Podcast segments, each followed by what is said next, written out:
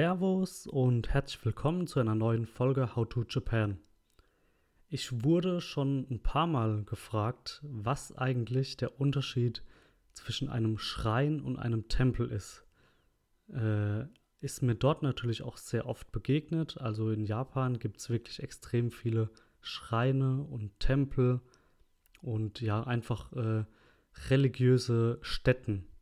Aber was ist tatsächlich der Unterschied zwischen einem Schrein und einem Tempel? Vielleicht haben viele noch gar nicht gewusst, dass es da überhaupt einen Unterschied gibt. Wie gesagt, ich wurde schon das ein oder andere Mal gefragt und deshalb möchte ich in dieser Folge ein bisschen über den Unterschied zwischen einem Tempel und einem Schrein quatschen und auch wie man sich zum Beispiel vor so einem Tempel oder Schrein, sofern ihr mal dort seid, auch dann zu verhalten hat. Generell lässt sich natürlich schon mal ein Schrein von einem Tempel darin unterscheiden, dass es überhaupt nicht dieselbe Religion ist. Also in Japan gibt es natürlich mehrere Religionen, wie bei uns auch. Es gibt den Christentum, den Islam, wie auch immer, auch wenn jetzt Deutschland eher christlich geprägt ist.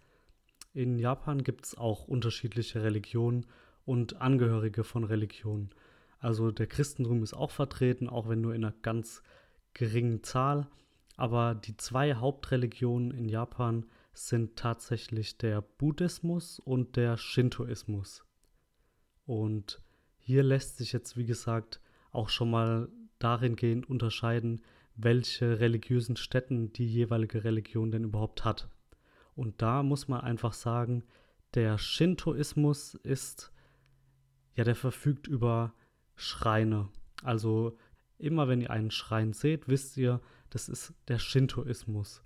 Und was Shintoismus überhaupt ist, das möchte ich euch jetzt so ein bisschen erklären und darauf aufmerksam machen, diesen Unterschied einfach mal kurz darstellen.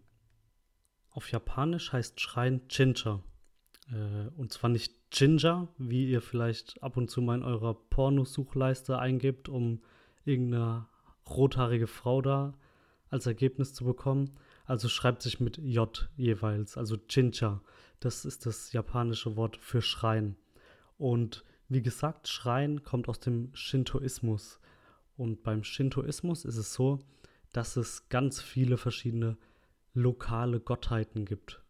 Und diese lokalen Gottheiten können alles Mögliche sein. Also ich habe in einer Region dann vielleicht einen Gott, der ein Baum ist, äh, der irgendwie ein Stuhl ist, übertrieben gesagt. Das können Menschen sein, also Vorfahren, so Ahnen sozusagen können das sein. Also Shinto-Götter können tatsächlich alles sein. Und diese Shinto-Götter haben auch natürlich ein eigenes japanisches Wort, das sind die Kami. Da gibt es auch, muss ich gleich mal kurz zu einschießen, ich bin riesen Hayao Miyazaki-Fan, also ist ein japanischer Filmemacher, der mit Ghibli Studios äh, sein eigenes Studio hat. Von dem stammen Filme wie Chihiros Reise ins Zauberland, mein Nachbar Totoro oder äh, Kikis kleiner Lieferservice. Also mega geile Anime-Filme, kann ich nur empfehlen, hammergeil, wo man auch so ein bisschen was über solche Kamis und sowas, ja, erfährt. Bei Mein Nachbar Totoro, wenn ich mich richtig erinnere, gibt es zum Beispiel auch so einen Kami und das ist einfach ein Baum. Und dieser Baum wird sozusagen als Gott verehrt. Also das ist einfach ein Gott. Sollten wir hier bei uns vielleicht tatsächlich auch mal irgendwie in Betracht ziehen, anstatt den Regenwald abzuholzen? Kurze Anmerkung. Naja. Daraus geht natürlich auch hervor, dass es im Shintoismus nicht wie zum Beispiel im Christentum nur einen Gott gibt, sondern gibt es tausende von Göttern und es gibt für alles Mögliche einen Gott. Heißt, wenn ich jetzt zum Beispiel für Glück beten möchte, dann gehe ich zu einem bestimmten Shinto-Schrein, zum Beispiel Glück in der Ehe oder Glück in der Liebe. Dann gibt es vielleicht einen Schrein für, keine Ahnung, ähm, eine gesunde Geburt oder sowas. Also da gibt es wirklich für alles, gibt es einen eigenen Schrein, einen eigenen Kami, einen eigenen Gott, den man dann ja je nach Anlass äh, aufsucht und dort sozusagen seine Gebete verrichtet.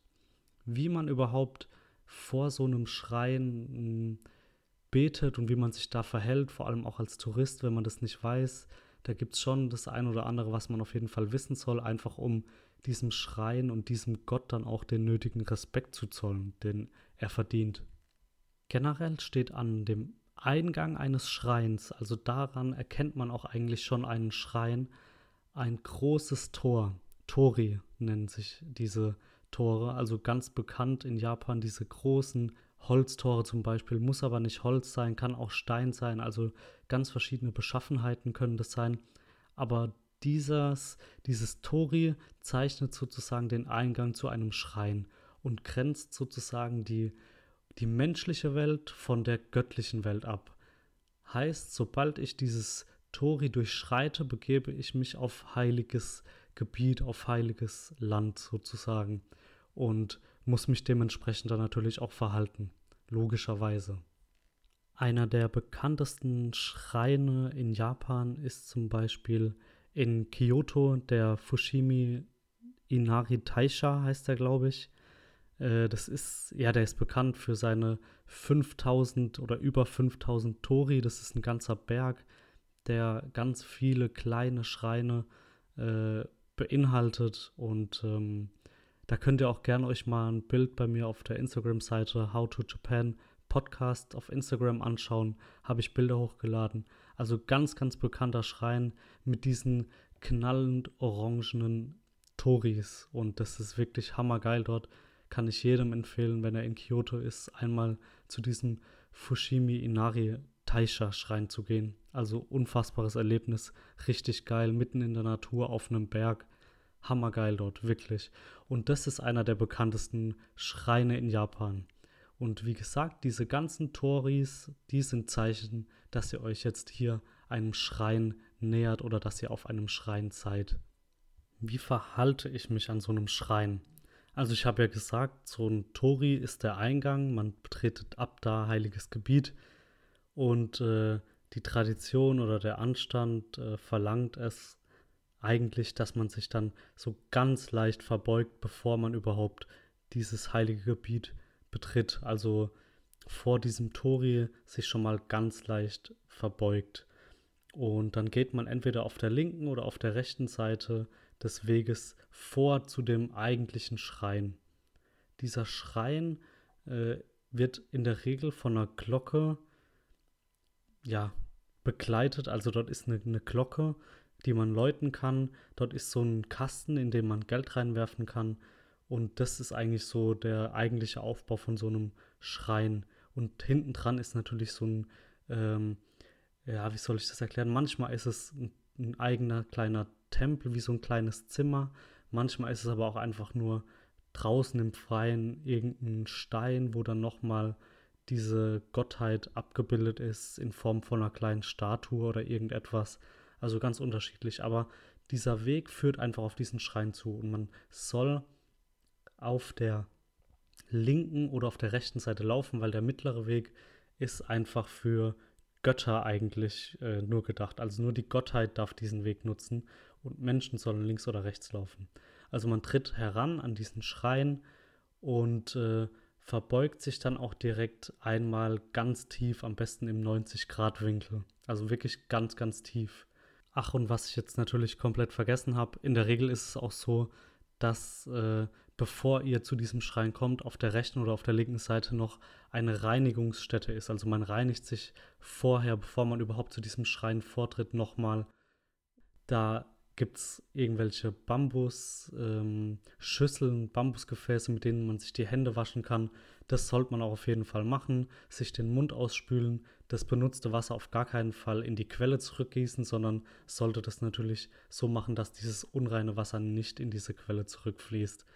Sobald man sich gereinigt hat, läuft man vor zum Schrein und verbeugt sich einmal ganz tief. Und äh, nachdem man das gemacht hat, läutet man die Glocke zwei oder dreimal spricht sein Gebet und sobald man gebetet hat, klatscht man zweimal in die Hände und verbeugt sich dann nochmal tief zum Abschluss und verlässt dann sozusagen die, den Schrein wieder. Das Glockenläuten und das Klatschen dient dazu, dass man den Gott darauf aufmerksam macht, dass man jetzt da ist. Also er sagt sozusagen, hey, Servus, hier bin ich, hör mir mal kurz zu, ich habe hier die und die Bitte ja, danke für deine Aufmerksamkeit sozusagen. Und dann fängt man an zu beten. Äh, das ist der Sinn von dem Klatschen und dem Glockeläuten, damit einfach der, der Kami auf einem aufmerksam wird und einem auch zuhört, weil sonst würdet ihr ja gegen der Wand reden, logischerweise, wenn der nicht zuhört. Man muss unterscheiden, das habe ich ja auch schon mal kurz angerissen. Es ist nicht ganz klar. Also manchmal betritt man einen Schrein und auf diesem Schrein ist zum Beispiel ein riesiger Hauptschrein mit einer kleinen Halle vielleicht, wo dieser Hauptkami sozusagen äh, steht. Und es gibt aber auch noch ganz viele andere kleine Schreine rund um diesen anderen Schrein herum und die halt dann alle für etwas anderes stehen. Es kann aber auch sein, dass ihr mitten durch die Stadt lauft, zum Beispiel in Tokio oder Kyoto oder irgendwo und da ist einfach in irgendeiner kleinen Hinterecke einfach ein ganz winziges, ein ganz winzig kleiner Schrein, der einfach ein kleiner Gott ist für die Menschen hier in der, in der Nachbarschaft zum Beispiel. Also es ist ganz unterschiedlich. Es muss nicht ein riesiges angelegtes Gelände sein, wie man das jetzt vielleicht so erwartet. Es kann auch einfach wirklich eine kleine Statue irgendwo in der letzten Hinterecke in irgendeiner Stadt sein. Und das ist dann aber trotzdem auch ein Schrein. Man kann sich natürlich auch, was viele Japaner oder auch generell ähm, Buddhisten, Shintoisten machen, man kann sich natürlich auch seinen eigenen kleinen Schrein einrichten. Kennt man auch oft aus dem Hinduismus, wo viele Menschen einfach einen Gott, der der Familie irgendwie besonders nahesteht, zum Beispiel, oder der eine besondere Bedeutung hat für die Person in dem Haushalt oder der Haus, der Hauptgott sozusagen darstellt, dann kann man sich auch so einen eigenen Schrein anlegen. Und das machen viele ja natürlich auch. Also den Kumpel, den ich dort kennengelernt habe, den Kapil, also der war Buddhist und der hatte auch in seiner, in seiner Wohnung mit seinen zwei Kindern, hatte der seinen eigenen kleinen Schrein, wo der auch halt immer wieder gebetet hat. Und äh, das ist natürlich auch möglich. Also das ist auch ein Schrein. So ganz hingegen zu dem Shintoismus entstammen, also zu den Schreinen entstammen die Tempel dem Buddhismus. Also Tempel gleich Buddhismus, Shintoismus gleich Schrein. So kann man das grob unterteilen. Und die Tempel, auch die ganzen Tempelanlagen, lassen sich in der Regel daran erkennen, dass es Buddha-Statuen irgendwo gibt, äh, Buddha gibt es sozusagen im Shintoismus ja nicht. Da gibt es ganz viele kleine andere Götter. In den Tempeln gibt es dann tatsächlich in der Regel irgendwelche Buddha-Statuen irgendwo. Und generell muss man auch sagen, dass man eigentlich zum Beten eher in einen Schrein geht. Also Japaner, Japaner sind da wirklich, die, die verfolgen beides. Sie verfolgen den Shintoismus und den Buddhismus. Sie schließen sich auch beide irgendwie nicht aus. Also das sind Religionen, die beide für die andere offen ist und die beide miteinander sozusagen auch praktiziert werden können im Alltag.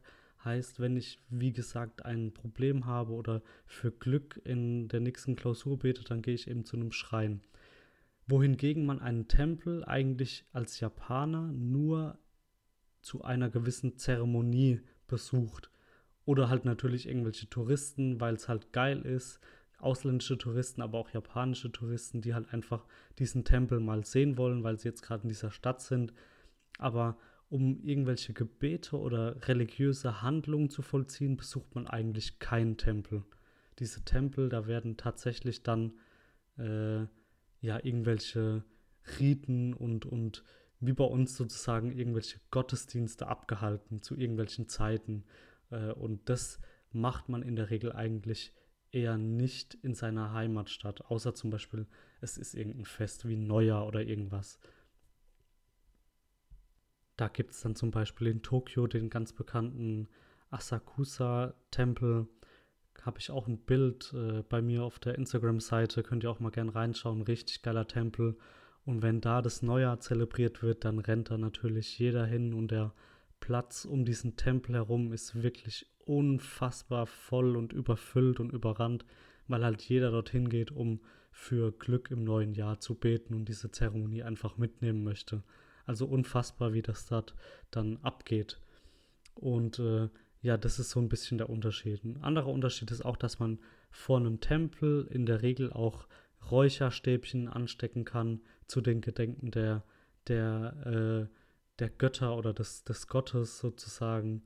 Äh, und da muss man einfach nur darauf achten, dass man mit seinem Räucherstäbchen natürlich nicht andere Räucherstäbchen irgendwie anbrennt oder die umwirft, sondern einfach reinstecken und auch natürlich klatschen, verbeugen. Also kennt ihr ja von eurer Freundin so, einfach reinstecken, klatschen, verbeugen, dann passt es schon. Und ja, das ist ähnlich wie von einem Shinto-Schrein. Also da auch um die Aufmerksamkeit klatschen. In der Regel ist auch noch eine, eine Glocke da, da auch nochmal Leuten zur Sicherheit, dass er auch weiß, dass ihr da seid. Und äh, das war es dann eigentlich auch schon. Übrigens, was ich irgendwie ganz witzig finde, vor diesen Tempeln, also bei den Schreinen ist ja so, es gibt dieses Tori, wo man durchgeht und sich dann auf heiligem Boden äh, befindet.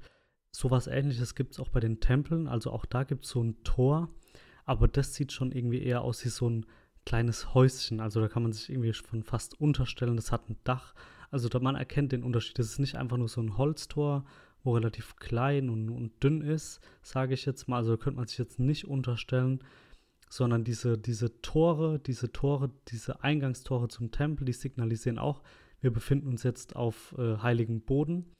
Und die sind aber, die erkennt man. Das sind wirklich so wirkliche große Tore. Und da finde ich ganz witzig, weiß ich übrigens auch von hier Hayao Miyazaki, ich glaube, irgendein Film, hier Chihiros Reisen ins Zauberland oder so. Äh, also auch Bildungsauftrag auf jeden Fall, echt. Und da ist es so, bei diesen Eingangstoren zu den Tempeln, da ist in der Regel so eine Stufe, man geht da über Stufen, das sind so zwei Stufen, dann geht man durch dieses Tor und das Tor selbst, da ist nochmal so eine relativ hohe Stufe und diese Stufe ist wirklich wie so eine Stolperfalle. Natürlich nicht für uns, sondern die ist für böse Geister damit die, wenn die hier den Tempel betreten wollen, stolpern. Also finde ich ganz witzig, diese Idee, warum man diese kleinen Stufen hat. Also wenn ihr euch auch mal gefragt habt, warum sind da diese komischen Stufen, die es einem dann nochmal schwerer machen, durch dieses Tor hindurchzugehen, die sind tatsächlich dazu da, dass die bösen Geister beim Betreten, wenn sie es wirklich versuchen sollten, wenn sie es wagen, in den Tempel zu gehen, dass die stolpern, ja, und sich äh, vielleicht ein Bein brechen und äh, einfach hier nicht die Gottesruhe stören und uns stören und uns angreifen. Also finde ich ganz witzig. An dieser Stelle nochmal Hayao Miyazaki. Das war dann eigentlich auch schon der kleine Exkurs in, in diese Religionen mal rein, um mal einen kleinen Überblick zu bekommen. Ich hoffe, es hat euch interessiert. An dieser Stelle nochmal riesen Shoutout an meinen Bro Hayao Miyazaki. Schaut euch die Filme an, sie werden euer Leben wirklich verändern. Weltklasse-Filme sind alle auf Netflix vorhanden. Schaut es euch an. Chihiros Reise ins Zauberland, Mein Nachbar Totoro, Kikis kleiner Lieferservice, wie auch immer die heißen. Da gibt es so viele. Poco Rosso, auch noch hammergeiler Film. Das sind Kinderfilme, die aber alle eine Message haben, die alle wirklich deep sind. Also auch auf einer zweiten, dritten Ebene noch richtig geil sind, auch für Erwachsene richtig geil sind, mit richtig geilen Figuren. Schaut euch die Filme an, hammergeil, kann ich wirklich nur empfehlen. Und äh, was ich euch natürlich auch empfehlen kann, klickt hier Follow auf dem Podcast, lasst ein Follow bei Instagram da, gebt mir eine Bewertung auf Google Podcasts, auf iTunes, Apple Podcasts, überall, wo ihr Podcasts hört. Würde mich mega freuen und verbreitet den Podcast weiter. Vielen Dank auch für die Nachrichten, die mich immer mal wieder erreichen. Und äh, ich hoffe, das hat euch heute gefallen. Mit diesen Worten möchte ich mich auch schon verabschieden. Vielen Dank, arigato gozaimasu und hoffentlich bis zum nächsten Mal. Haut rein!